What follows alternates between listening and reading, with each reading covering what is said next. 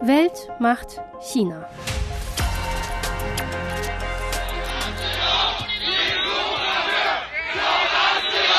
Die jüngsten Proteste in China gegen die Null-Covid-Politik kamen aus einer Wut heraus.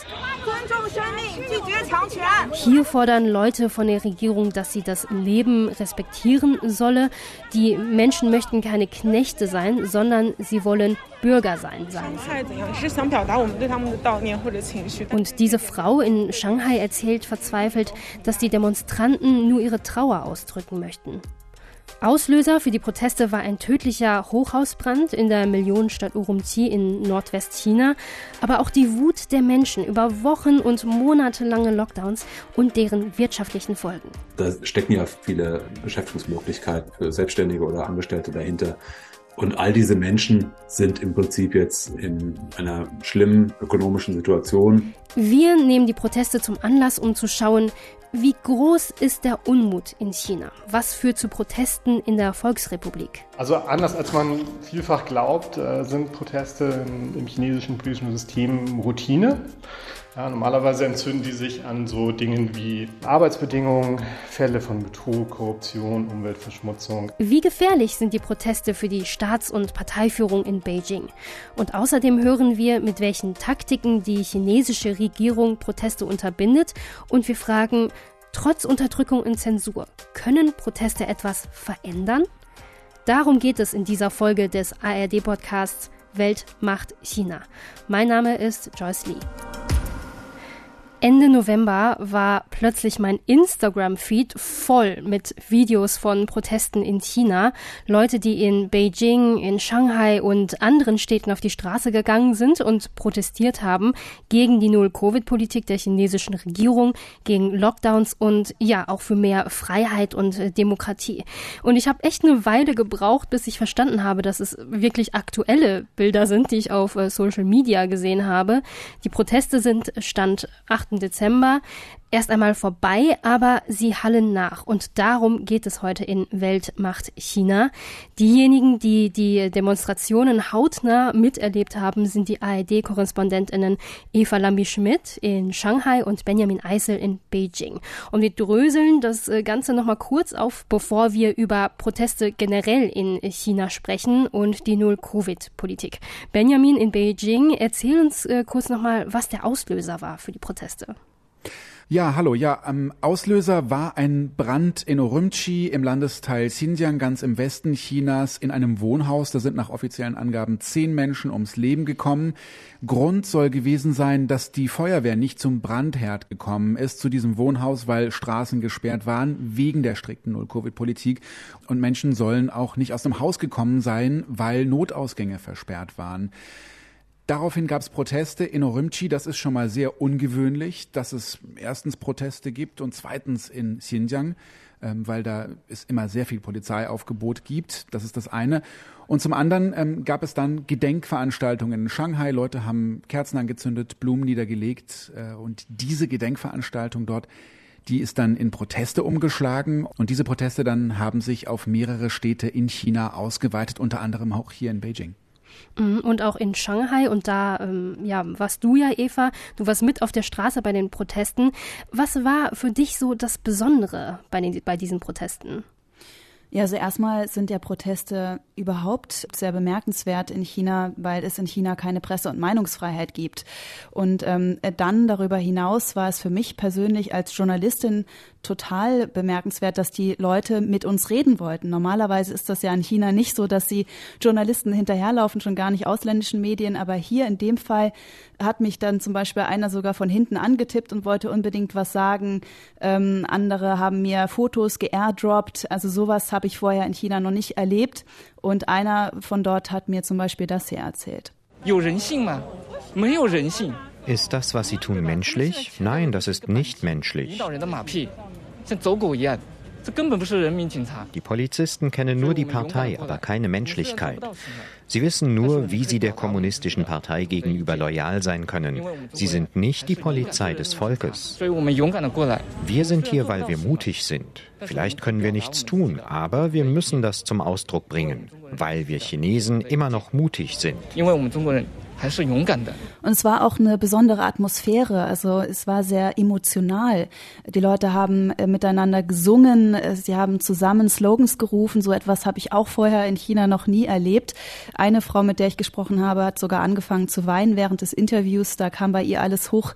Sie meinte zum Beispiel, ähm, und da hat sie auch recht, der Lockdown in Shanghai im Frühjahr, der wurde gesehen, darüber wurde international berichtet aber über die kleinen Städte ja kaum. Auch weil man durch die Zensur kaum weiß, was dort passiert, auch nicht in Urumqi.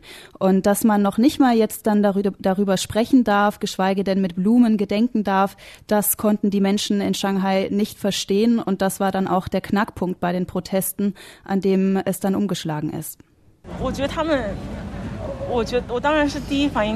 Ich kann das nicht nachvollziehen. Ich bin so wütend. Ich denke, das Verhalten der Polizisten ist lächerlich. Sie dulden nicht einmal diese kleine Geste. Sonst ist es ja oft äh, total schwierig, Leute in China vors Mikro zu holen, die sich kritisch über die chinesische Führung äußern. Benjamin, hast du das in Beijing genauso wahrgenommen, dass die Leute auf einmal mit dir reden wollten? Ja, total. Ich habe das auch so wahrgenommen und das ist wirklich sehr ungewöhnlich, denn manchmal äh, will man Leute auch nur fragen, was sie gerade gegessen haben oder äh, um wie viel Uhr sie ins Bett gehen und sie wollen einfach nicht mit einem sprechen, weil man von ausländischen Medien kommt. Da gibt es sehr viel Misstrauen und das war eben bei diesen Protesten total anders. Die Leute haben sehr offen gesprochen, zum Beispiel auch dieser junge Mann. Unsere Existenz hat eine Bedeutung. Wir sagen unsere Meinung.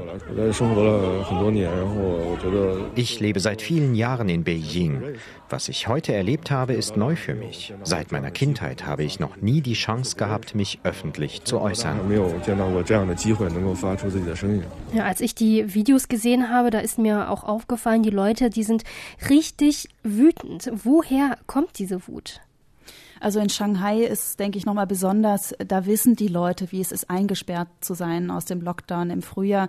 Da haben wir ja schon in der Folge 1 drüber gesprochen. Und deshalb war es, denke ich, hier auch nochmal besonders emotional ähm, in Bezug auf das, was in Urumqi passiert ist. Denn dort sollen ja wieder Menschen gestorben sein wegen Corona-Maßnahmen, dadurch, dass die Straßensperrungen die Arbeit der Feuerwehr behindert haben soll. Und ähm, in Shanghai war es ja auch so während des Lockdowns, dass Menschen teilweise nicht ins Krankenhaus zum Beispiel konnten wegen anderer Notfälle als Corona. Und auch damals durfte man äh, nicht darüber sprechen. Hier wurden die Online-Medien zensiert.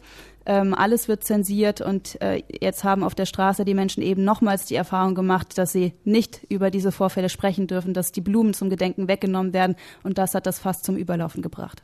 Ich glaube, ähm, was auch eine Rolle spielt, Null Covid hat ja relativ lange ganz gut funktioniert in China. Also insofern, als dass die meisten Menschen ein relativ normales Leben leben konnten, trotz der harten Maßnahmen für einige.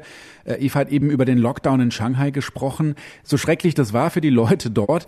Ich habe davon in Beijing relativ wenig mitbekommen. Ich konnte in Bars gehen, in Clubs gehen ähm, und äh, das war eben sehr lange Zeit für sehr viele Menschen so. Also wir hatten äh, wir hatten Lockdowns an bestimmten Orten, aber die meisten der 1,4 Milliarden Menschen in China, die konnten ein ganz normales Leben leben. So, jetzt haben wir die hoch ansteckenden äh, Subtypen der Omikron-Variante und das Virus lässt sich nicht mehr aufhalten. Das haben wir zuletzt gesehen in den letzten Wochen. Die, die Infektionszahlen sind hochgegangen und die Staats- und Parteiführung hat eben im ganzen Land mit diesen harten Einschränkungen reagiert. Also überall gab es äh, harte Lockdowns und äh, Massentests und Einschränkungen. Also sehr viele Leute im ganzen Land waren gleichzeitig betroffen und ich glaube, das hat schon nochmal eine Rolle gespielt, dass es dann eben diese Proteste so verteilt auch gab. Harte Einschränkungen, harter Lockdown. Ganz kurz nochmal, was heißt das genau? Na, das heißt, dass äh, alle Menschen in China auf Schritt und Tritt verfolgt wurden, immer per Mobilfunkdatenauswertung, dann immer die Apps, mit denen man sich einscannen musste, die Corona-Apps jeden Tag oder jeden zweiten oder dritten Tag einen PCR-Test machen. Und wenn man ein Verdachtsfall war, dann wurde man zu Hause eingesperrt. Und wenn man eben positiv getestet hat, dann wurde man in ein Isolationszentrum gebracht oder in ein Krankenhaus. Und äh, wenn es eben mehrere Fälle an einem Ort gab, dann wurden da ganze Stadtviertel einfach eingesperrt, man durfte nicht mehr vor die Haustür gehen und das Ganze teilweise wochenlang. Mhm. Benjamin in Beijing, du warst ja auch auf der Straße. Erzähl uns mal, wer sind denn die protestierenden Menschen gewesen? Also hier in Beijing war es auf jeden Fall so, zumindest das, was ich gesehen habe, die Leute, die ich getroffen habe, das waren hauptsächlich junge Leute, zwischen 20 und 30 würde ich sagen. Ich würde sagen Mittelschicht, die meisten gut gebildet, also eventuell studiert. Ähm, und äh, das waren auch Leute, die gut Englisch gesprochen haben zum Teil, die vielleicht schon mal im Ausland gelebt haben, äh, die auch ausländische Medien genutzt haben, ähm, weiß ich nicht, BBC, CNN, New York Times. Äh, dafür braucht man hier eine VPN, ein Virtual Private Network. Das sind verbotene Programme, mit denen man die chinesische Internetzensur umgehen kann. Aber ich habe auch Videos gesehen, zum Beispiel aus Guangzhou und Wuhan, ähm, wo auch äh, ältere Leute mit demonstriert haben. Also es waren nicht nur äh, junge Menschen. Das waren nicht nur junge Leute, das habe ich auch gesehen. Hier, wo ich war, tatsächlich waren es hauptsächlich junge Leute. Ich denke, ähm, klar, die Probleme und den Ärger und die Frustrationen und eben diese Eingriffe in die Privatsphäre, das ist was, was eben sehr viele Leute miteinander teilen, ob sie jetzt jung sind oder alt. Äh, und das betrifft eben die ganze Gesellschaft, ob sie jetzt gebildet sind, ungebildet, jung, alt, ob sie in Metropolen leben oder in kleineren Millionenstädten. Und deswegen finde ich das nicht überraschend, dass da eben auch ältere Leute demonstriert haben. Mhm, du hast gerade äh, Frustration äh, gesagt. Lass uns mal genauer über dieses äh, Gefühl ja der Unsicherheit und der Frustration reden. Eva in Shanghai, welche Rolle spielt denn die schwächelnde chinesische Wirtschaft dabei? Also Shanghai ist ja die größte Metropole Chinas, eine Stadt, eine, ein Symbol des Aufstiegs sozusagen. Und ähm, die Menschen haben hier gemerkt, äh, vielleicht sogar auch vor allem die jungen Menschen, dass der Grundsatz, morgen ist das Leben besser als gestern, nicht mehr gilt. Also dass ähm, die, die nächste Generation ein besseres Leben haben kann als die Generation davor, das ist nicht unbedingt mehr so. Es gab jahrzehntelang einen wirtschaftlichen Aufstieg in China und jetzt durch die Corona-Maßnahmen, aber auch andere wirtschaftliche Probleme. In China wächst die Wirtschaft eben nur noch langsam. Das Ziel von 5,5 Prozent Wirtschaftswachstum in diesem Jahr wird China aller Voraussicht nach nicht erreichen. Und was das bedeutet, das hat uns der Sinologe Björn Alpermann von der Universität Würzburg erklärt. Das sind ja nicht nur Statistiken, sondern dahinter stehen ja viele Schicksale. Da, da sind viele Menschen, die Restaurants betreiben oder die im Tourismus tätig sind, Fluggesellschaften, deren Umsatz ähm, massiv zurückgegangen ist, jetzt gerade in den letzten Wochen. Da stecken ja unheimlich viele Jobs und auch viele Beschäftigungsmöglichkeiten für Selbstständige oder Angestellte dahinter. Und all diese Menschen sind im Prinzip jetzt in einer schlimmen ökonomischen Situation. Und ich glaube, was äh, die Sache verschärft, ist, dass einfach die Aussicht fürs nächste Jahr kein bisschen besser ist, sondern man sieht eben keine Exit-Strategie. Also zusammengefasst, Sinologe Björn Alpermann sagt, es wird für die Leute deutlich schwieriger. Sie haben weniger Geld und das betrifft ja auch viele junge Menschen. Also die Arbeitslosigkeit unter jungen Leuten ist ja extrem hoch mit 18 Prozent. Erklärt das vielleicht, warum so viele junge Menschen protestiert haben, Eva? Ja, so viele Menschen, vor allem die jungen Menschen, haben eben die Perspektive nicht mehr, gesellschaftlich aufzusteigen. Jedes Jahr kommen zehn Millionen Hochschulabsolventen neu auf den Arbeitsmarkt. In diesem Jahr haben viele keinen Job gefunden, weil eben die Covid-Maßnahmen die Wirtschaft so stark belasten. Viele haben dann zum Beispiel Jobs bekommen in den ganzen Corona-Teststationen oder ähm, Jobs angenommen als Lieferdienstfahrer, die mit ihren gelben und blauen Helmen auf ihren Elektromotorrollern durch die Gegend fahren. Nicht unbedingt das, wofür sie an der Uni vorher studiert haben. Und nicht nur die jungen Menschen haben Zukunftssorgen, auch vor allem Selbstständige, deren Geschäfte während der Lockdowns geschlossen hatten oder auch Tagelöhner, die zum Teil monatelang nicht arbeiten konnten und gar keine Einnahmen hatten, weil sie zu Hause eingesperrt waren. Waren denn die Proteste eigentlich ähm, organisiert oder sind sie spontan entstanden, also aus der Trauer und Empörung über die Toten nach dem Hochhausbrand in Urumqi, Benjamin? Der Protest hier in Beijing, bei dem ich auch war, da haben sich die Leute zu verabredet, das Ganze mit Messengern, bei denen die Polizei nicht mitlesen kann. Hier in China wird ja hauptsächlich WeChat genutzt, das ist aber nicht verschlüsselt, da kann äh, die Behörde, da können die Behörden alles mitlesen. Deswegen haben die Leute, die sich hier getroffen haben, äh, Telegram genutzt, ein verschlüsselter Messenger, den man aber in auch nur mit VPNs nutzen kann. Das hat natürlich dann auch gleich wieder die äh, Staats- und Parteiführung dazu veranlasst, davon zu sprechen, dass die Proteste von ausländischen Mächten gesteuert wurden. Äh, das ist so ein Narrativ, das man hier gerne verwendet, um von eigenen Problemen abzulenken. Zum chinesischen Internet und welche Apps da gesperrt sind, da haben wir ja auch eine äh, Podcast-Folge zu gemacht. Also hört gerne rein in der ARD Audiothek. Eva in Shanghai, wie hast du das erlebt? Waren die Proteste in Shanghai äh, organisiert? Ich würde sagen eher spontan. Also es gab zwar, wie ich es mitbekommen habe, schon ein organisiertes Gedenken ja, von einer Gruppe von so zehn Leuten, wie ich es mitbekommen habe. Am Anfang, äh, da war nur ein Poster an einem Baum. Äh, darunter war eine Kiste mit Blumen. Äh, es waren sechs Kerzen angezündet und erst waren da nur ein paar Passanten stehen geblieben. Dann kamen immer mehr Leute dazu. Gerade am Sonntag waren dann aber auch ähm, als ich die Leute dann auch danach gefragt habe, warum sie denn hierher, äh, hierher gekommen sind, ähm, haben viele Menschen gesagt, dass sie einfach auch neugierig sind, was in der Nacht zuvor passiert ist. Also sowas spricht sich ja dann auch schnell rum in der Stadt. Und beide Male, sowohl Samstag und Sonntag, war das eigentlich ursprünglich ein Gedenken und erst später hat sich das dann zu Protesten entwickelt. Erstaunlich war ja, es gab Forderungen, dass Staats- und Parteichef Xi Jinping zurücktreten soll. Und so etwas hat man seit Jahren in China nicht gehört. Wie politisch sind die Proteste gegen die Null-Covid-Strategie grundsätzlich? Also die sind natürlich sehr politisch, weil sie sich eben gegen diese Null-Covid-Politik gerichtet haben. Aber es ging den meisten Menschen, zumindest war das mein Eindruck, nicht um eine politische Revolution. Also die wollten nicht äh, komplett die kommunistische Partei loswerden und das ganze System umkrempeln. Natürlich waren da Einzelne dabei, die haben demokratische Rechte gefordert und mehr Meinungsfreiheit. Aber den meisten, so zumindest war es mein Eindruck, ging es tatsächlich um diese strikten Restriktionen, die seit zweieinhalb Jahren herrschen und zuletzt einfach immer mehr Menschen betroffen haben. Die Proteste waren an einem Wochenende, also die waren relativ schnell wieder vorbei. Die Polizei ist sofort eingeschritten. Und jetzt, zwei Wochen später, merkt man davon noch etwas? Also es gab ja unmittelbar danach eine sehr, sehr, sehr hohe Polizeipräsenz ähm, an den betroffenen Straßen und Kreuzungen. Das ist ein bisschen weniger geworden jetzt. Es gab auch unmittelbar danach ähm, Kontrollen von Handys, dass ähm, aus, die Handys auf ausländische Apps und VPNs überprüft wurden, auch auf äh, Fotos und Videos von den Protesten. Ähm, ich nehme das jetzt nicht mehr so richtig wahr. Es gab halt am Anfang auch viele ähm, Warnungen, die in, auf Telegram zum Beispiel kursierten, dass sich Leute gegenseitig gewarnt haben, wo solche Kontrollen stattfinden.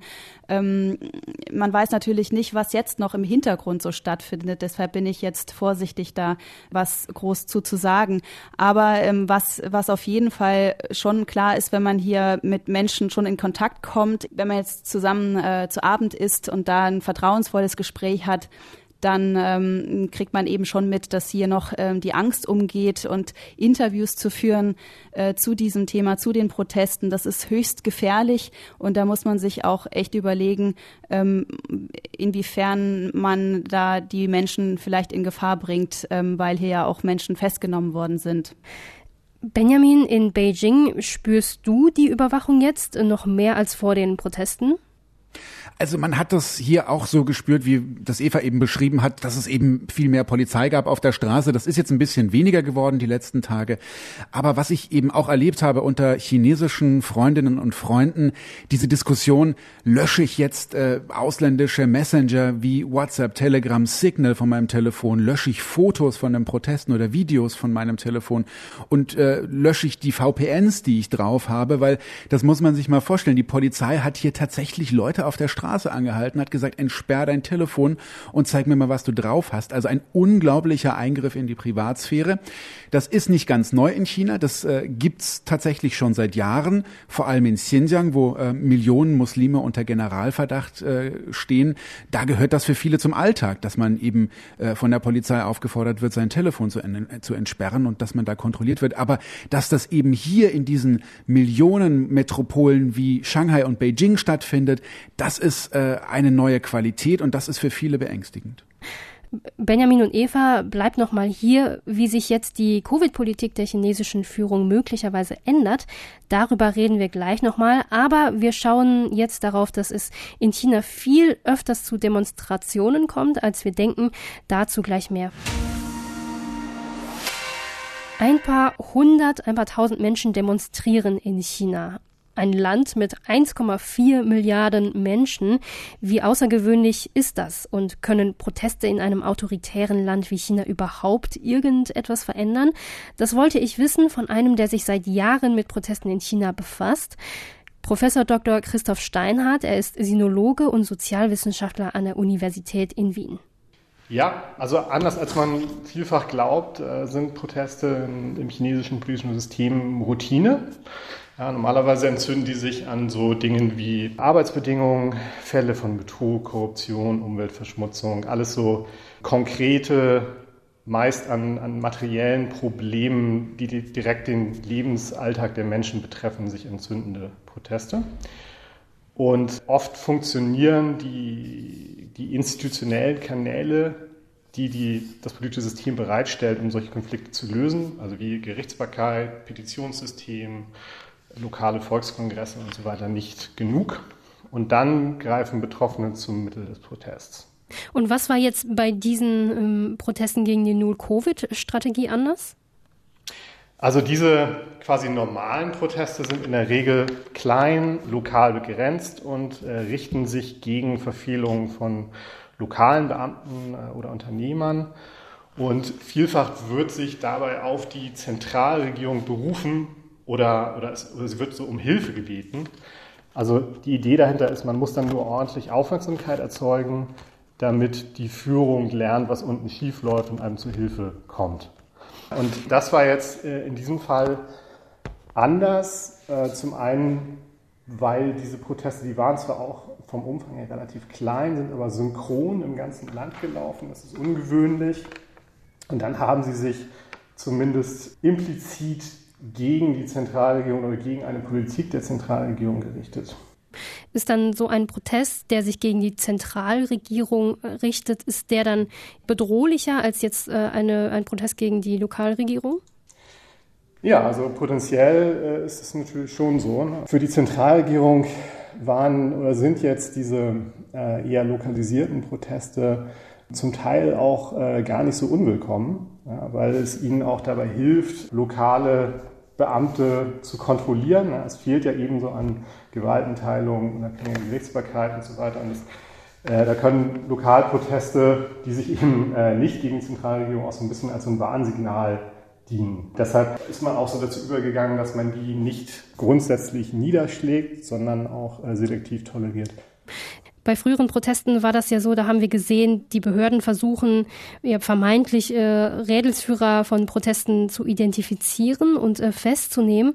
Das, ne, also ganz analog sozusagen und äh, ja, dient auch als Abschreckung. Und um Proteste möglichst im Keim zu ersticken, hat sich denn an dieser Strategie etwas geändert? Also Proteste sind seit den 1990er Jahren zusehends mehr geworden. Äh, wir können das nicht genau sagen von, von, den, von den Frequenzen her, wie viel das ist, aber es ist normaler geworden. Und der Trend ging lange eher dahin, dass die Politik toleranter für Formen von Protest geworden ist. Ja, also dass lokale Polizeibehörden Anweisungen bekommen haben, nicht einfach draufzuschlagen und die niederzuschlagen, sondern eben die einzudämmen, äh, darauf zu achten, dass sie nicht zu groß werden, dass sie sich nicht untereinander vernetzen, dass keine politischen Forderungen gestellt werden, aber ansonsten schon zu versuchen, ähm, die zu managen und nicht äh, einfach zu unterdrücken. Also das ist im Vergleich mit anderen Autokratien ist China da schon ähm, speziell. Wiederholt wurde ja auch in der Berichterstattung in Deutschland oder auch in anderen westlichen Ländern ähm, ja Bilder auch oder Konnotationen hergestellt zu 1989, also von den Protesten auf dem Platz des himmlischen Friedens im Frühsommer ähm, 89. Da wurde dieser Protest ja blutig niedergeschlagen. Gibt es Parallelen oder Lehren, die die Regierung damals gezogen hat und die jetzt auch äh, sichtbar sind? Ja, also ich denke, die äh, chinesische Regierung hat, äh, hat mehrere Lehren aus 89 gezogen. Eine Lehre war, dass man eben auch Studierende besonders im Auge behalten muss. Äh, dann eine andere Lehre war, niemals nachgeben, wenn Proteste politische Forderungen stellen. Eine weitere Sache war, dass die, die, die Polizeiarbeit und auch sowas wie Demonstrationskontrolle überhaupt aufgebaut wurde. Das gab es in den 80er Jahren gar nicht. Also inzwischen ist die Polizei darauf trainiert, mit äh, Protesten, Demonstrationen umzugehen. Äh, dann würde ich aber auch betonen, dass eine dritte Lehre war, dass China nicht wie, also China hätte auch zum riesigen Nordkorea werden können nach 89. Ja, das hat es aber nicht getan. Also stattdessen ist Deng Xiaoping 92 in den Süden gefahren, hat die wirtschaftlichen Reformen wieder angeworfen und da, danach ist oder damit ist China zur Weltmacht geworden. Und das ist genau deshalb passiert, weil man mit Pragmatismus gearbeitet hat, die vor oder Pragmatismus vor Ideologie gestellt hat und, und den Menschen limitierte Freiheiten im sozialen und wirtschaftlichen Bereich zugestanden hat. Und ich, also ich bin mir nicht so sicher, ob die jetzige Regierung diese Lehre aus 89 auch so sieht. Abschließend ähm, die Frage, jetzt werden ja gerade einige Corona-Maßnahmen in China gelockert. Hm, würden Sie sagen, Proteste können zu Veränderungen führen in China? Ja, absolut. Also das passiert äh, oft auf lokaler Ebene. Und das wissen die Menschen auch, dass sie durchaus eine Chance haben, wenn sie auf die Straße gehen, Policy-Änderungen herbeizuführen. Ähm, das gab es aber auch wiederholt schon auf äh, nationaler Ebene. Zum Beispiel äh, ist 2000, sind 2004 die Agrarsteuern abgeschafft worden. Und das war auch eine Reaktion auf, auf Protestwellen im ländlichen Bereich. Also das ist ähm, durchaus schon öfter vorgekommen. Professor Christoph Steinhardt von der Uni Wien sagt, Proteste können zu Veränderungen in China führen und äh, China hat gelernt, mit Protesten umzugehen. Eva Lamy-Schmidt in Shanghai und Benjamin Eisel in Beijing. Wenn wir jetzt zurückschauen, sie ist in der dritten Amtszeit, er kann lebenslang regieren und er schien bislang das Land fest im Griff zu haben. Also er scheint unbesiegbar. Ist das so oder werden Risse sichtbar? Wir sehen ja jetzt die Lockerungen in China und das ist ja im Grunde genommen eine komplette Abkehr von der Null-Covid-Politik, also von dem, was wir in den vergangenen zweieinhalb, drei Jahren hier in China tagtäglich erlebt haben. Für manche mag das ein Erfolg der Proteste sein, ich werde aber ein bisschen vorsichtig und äh, selbst wenn es so wäre, würde das die Partei nie zugeben. Ähm, und die Staats- und Parteiführung wird natürlich das Narrativ jetzt so drehen, dass es nicht gegen sie zu verwenden ist. Und äh, ich glaube auch nicht, dass das Ganze für Xi Jinping, für den Staats- und Parteichef gefährlich werden kann. Dafür hat er den Staatsapparat in den vergangenen zehn Jahren zu sehr auf sich zugeschnitten und ausgerichtet und seine Macht auch gefestigt. Aber man sieht natürlich schon eine Delle in seinem Image vielleicht ein bisschen, denn diese ganze Null-Covid-Politik, das war seine Politik und er hat auch immer wieder gesagt, dass er voll und ganz dahinter steht und dass das der einzige Weg ist, äh, Menschenleben zu schützen und äh, dass man jetzt so radikal davon abrückt, das könnte natürlich schon ein Riss in seiner Aura hinterlassen. Diese Lockerungen der Corona-Maßnahmen, wie interpretiert ihr das? Also ist das ein Eingeständnis oder ein äh, Kompromiss? Also es gibt ja keinen Zusammenhang offiziell zwischen den Lockerungen und den Protesten. Die Proteste werden nicht erwähnt im Zusammenhang mit den Lockerungen. Über die Proteste wird auch nicht berichtet in den chinesischen Staatsmedien. Natürlich fällt die zeitliche Nähe schon auf ähm, zu den Protesten. Äh, interessant ist, nach den Protesten hat China jetzt erstmal so wirklich groß berichtet, dass Omikron nicht mehr so gefährlich sei. Das lief durch alle Kanäle. Ähm, das ist, denke ich, jetzt die große Legitimation für den neuen Kurs. Und man muss sehen, die meisten Menschen in China, der 1,4 Milliarden Menschen, die hier leben, werden von den Protesten nichts mitbekommen haben, weil eben nicht berichtet wird in den Staatsmedien. Auch deshalb muss man ja offiziell einen anderen Grund haben, warum man lockert. Was sind die großen Herausforderungen der nächsten Monate? Zunächst, äh, ja, Benjamin in Beijing. Was ist in Sachen Umgang mit der Pandemie jetzt am dringlichsten? China muss dringend das nachholen, was es die vergangenen zweieinhalb Jahre verschlafen hat, nämlich dringend die älteren Menschen impfen. Es gibt nach wie vor Millionen Menschen, die älter sind als 80 Jahre und nicht ausreichend geimpft sind. Und man muss dringend mehr Intensivkapazitäten schaffen, denn China hat nicht so viele Intensivbetten wie andere Länder. Und die braucht man jetzt, denn die Infektionszahlen werden radikal steigen. Und da sagen Kritiker, die Staats- und Parteiführung hat genau das verschlafen, denn sie hatte eigentlich die Gelegenheit dazu, in den vergangenen zweieinhalb Jahren, als die Zahlen so niedrig waren, sich auf eine solche Öffnung vorzubereiten. Und dann hätte man das Ganze auch im Frühjahr machen sollen, wenn die Zahlen äh, nicht so hoch sind und wenn sich äh, Corona auch nicht so stark verbreitet wie jetzt im Winter. Und das Ganze kommt jetzt eben zur Unzeit. Und was die Wirtschaft angeht, Eva Lamy-Schmidt in Shanghai, wie kann es da weitergehen?